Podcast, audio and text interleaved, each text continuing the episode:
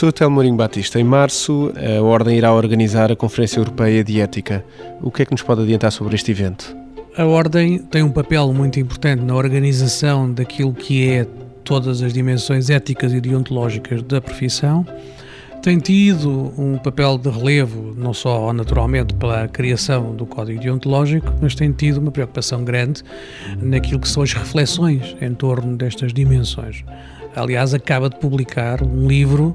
O primeiro livro da coleção da, da Ordem é exatamente o livro do professor Miguel Ricu sobre as questões de ética e deontologia da profissão.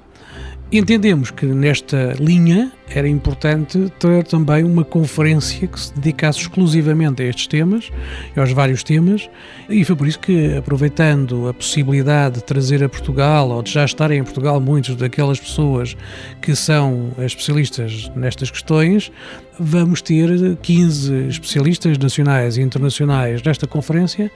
a discutir os vários temas que são particularmente importantes para os psicólogos nestas dimensões e que são os temas do dia a dia da, da psicologia, da prática da psicologia, com as quais nós temos todos que nos confrontar, tanto os profissionais uh, no, no terreno como aqueles que têm que, naturalmente, atender também às várias dificuldades que os psicólogos sentem, como é o caso da ordem. E por isso, Vamos fazer esta conferência no Porto, no dia 13 de março uh, de 2015,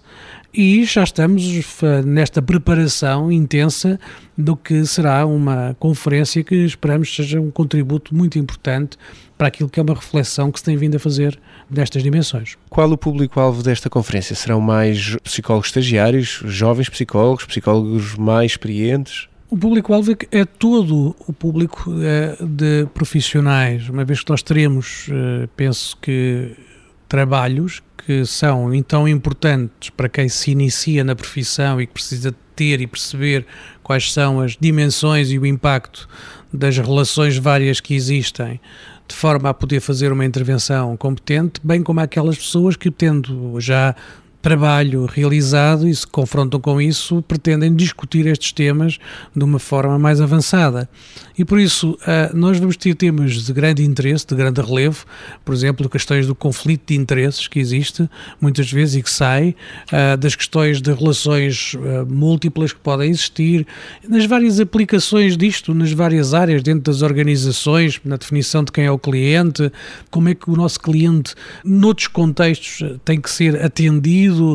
quais são as questões que estão relacionadas hoje em dia até com, com a existência de preços e de, de uma capacidade de produzir trabalho competente e como é que se deve posicionar estas questões, quais as questões que a criatividade uh, nos pode trazer numa base daquilo que é uma prática que tem que ser também baseada na evidência, quais são as responsabilidades clínicas que se põem nestas áreas? E por isso temos aqui um, uma dimensão uh, importante de trabalhos que não se esgotam uh, aqui, porque vamos também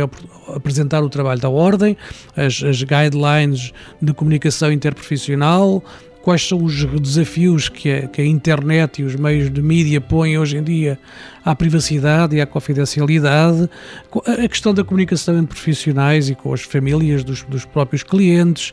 qual é, que é a comunicação que se tem que fazer e a especificidade da comunicação no sistema legal,